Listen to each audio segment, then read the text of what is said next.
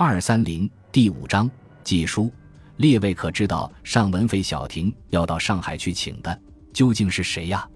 此人就是当今中国独一无二的侦探名家，姓罗，名师傅。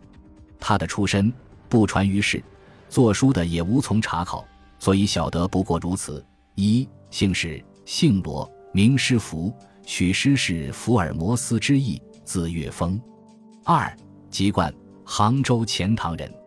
三家庭，无父母、兄弟、妻子，孑然一身外，为世仆二人而已。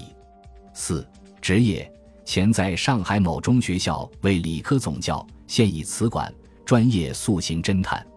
五学识，普通学都不完全，最精生理、理化、心理等学。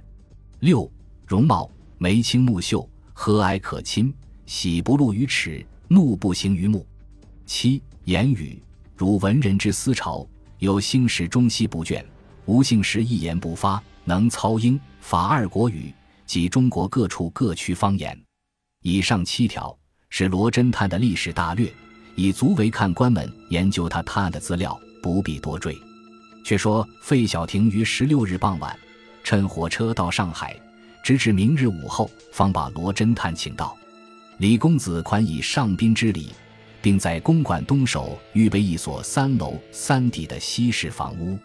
这屋子是李老造了，专备款待亲戚用的。虽则内容不甚讲究，却也雅静清洁。罗侦探带来行李，只见两个皮衣包，其余床帐之类，自有李府的人同他料理。他见诸事停妥，便叫一般家人暂时回避，只留小婷同李公子二人在房里。罗侦探叫他们二人对面坐定，他却仿佛老僧入定似的，靠在夕阳榻上坐了。约有一刻多钟，三个人都是寂静无声。忽然，楼梯上来了一阵脚声，接着就见那小厮王生慌慌张张地跑进房来，气喘吁吁地向李公子道：“少爷怎么好？太太闹起来了，叫少爷回去呢。”李公子一时急得束手无策，要走又不敢走，要不睬又恐他母亲要大发作，心上着实不安，苦得他坐又不是，立又不是。罗侦探忽然开口道：“公子不必如此。”只需樊小婷去走一遭，料也无事。倒是吴的脾气有些古怪，下次请关照尊管们，不换不准进房。小婷道：“不错，三爷你倒要切切实实的吩咐他们，吴们这里是断不可繁杂的。”吴此刻去一遭就来。说完，领着王生去了。这里罗侦探与李公子又整整的坐了一刻多钟，除了二人的呼吸声外。就是壁上挂钟滴答滴答的响，余外别无声息。李公子是曾经小婷嘱咐过的，罗侦探不问他，他再也不敢开口，心里好是十七八个吊桶，一上一落，跳个不住，嘴里燥得要发出火来，却又不敢站起来取茶喝，耳朵里只是嗡嗡的闹个不了。忽而怀里实际的摇摆声也气着他与他来鬼混，肩上背上好似压了几块百来斤重的大石头。动一动就要酸痛，这多是心病的各种症候。无论何人遇此景象，都要如此的。忽然壁间的钟滴滴当滴滴当响了两下，在李公子耳朵里听起来，震得差不多把他耳膜都要扎破了。举手看罗侦探时，也似乎被钟响激动，伸手从怀里掏出一个小布袋，又取出一支烟嘴，在袋里装满了烟丝，便打火抽烟。忽见一手拿开烟嘴，开口问道：“公子，可知这周小英是个好人不是？”公子踌躇了半晌，方道：“周小英那人，吾虽则不时见他，却于他的性情不甚详细。”罗真探点点头，两只电光似的眼睛在眼眶里四面旋转，随手又抽了一口烟，说道：“这人真可疑呢。吾此刻的注意力都在他一人身上了。且慢。”公子还没有大喜吗？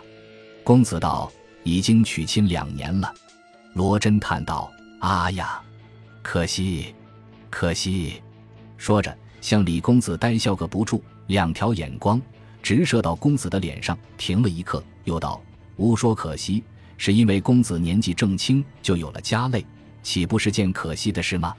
但是吾要劝公子两句，就是浪荡少年，以势仗威，挥金如土。”到将来没有不结成老大徒悲伤的果子呢？公子，你倒是吗？说完，又痴痴的冷笑。李公子点头称是。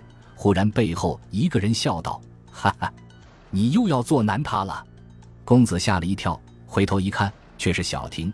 见他说完了，仍在方才的圆椅上坐下。罗真叹道：“你的事已经了吧？”小婷道：“完了。”吴元说：“吴岳母是很打理的人，不过也因吴们这位三爷过于好玩，所以管得严了些。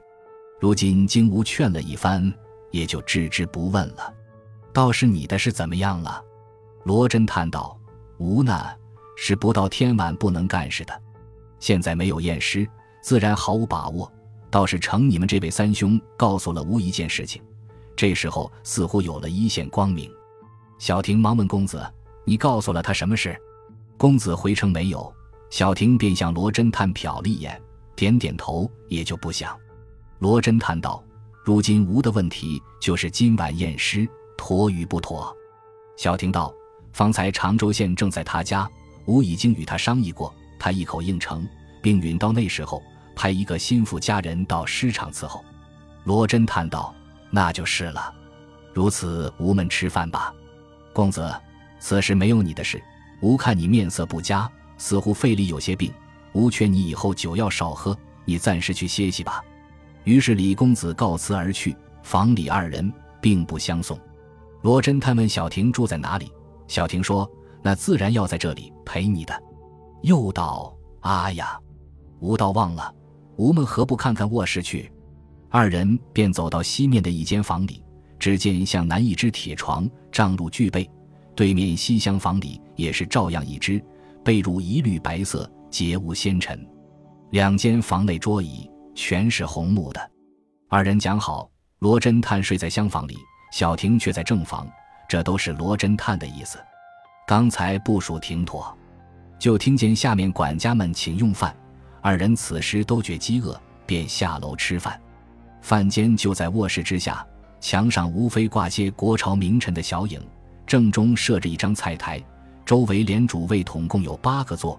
罗侦探便叫小婷坐了主位，自己却在东首一位上坐下。管家们忙着端上菜来。原来李公子早已吩咐预备西餐，所以上的菜无非是蛤蜊、牛羊之类。吃饭时，罗真探探怀取出报纸一卷，铺在桌上，待吃待读。且慢，看官们到了此节，必定要说无作书的胡造罗侦探的谣言。哪有个精通生理学的人吃饭时带看书的？这不明明显出自相矛盾的破绽来吗？岂知这是罗侦探自小造成的习惯。列位中曾经同他一席吃过饭的，想也记得，他时常对人说：“无这个习惯是今世改不了的了。”因为无极珍重时刻，倘是光吃饭不读书，一则减了吾的性味，二则不肯细细咀嚼，把整块的食物吞下吐去，两样都要伤胃。所以吃饭带读书，往常卫生学家都称为恶习惯。再无却不觉其害，反觉其利。有时他人驳他道：“有性味多咀嚼，果然是卫生的要诀。但是，一心不能两用。吃饭时心里的运血已是忙得不了，再加上脑里虚血，不怕心太乏吗？”他便道：“人有习惯，身体里的机体也有习惯。吾的习惯是吃饭时两面攻击，犹如一个精通算理人，两只手打两个算盘。”绝技不会误事，但是吴是有了这习惯了，人家没有的，自然不可以一概论。这都是他的一番高谈阔论，在下不敢妄之一词。但是据吴看来，世界上往往有讲道德的，偏善于做不道德的事；讲法理的，偏善于做不法律的事。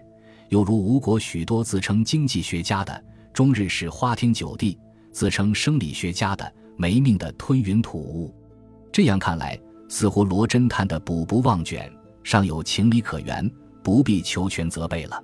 看官以为何如？却说将近吃完饭时，罗侦探忽向小婷道：“烦你向李府管家们说，以后这里只需一个老管家看门，一个小厮在楼下招呼一切。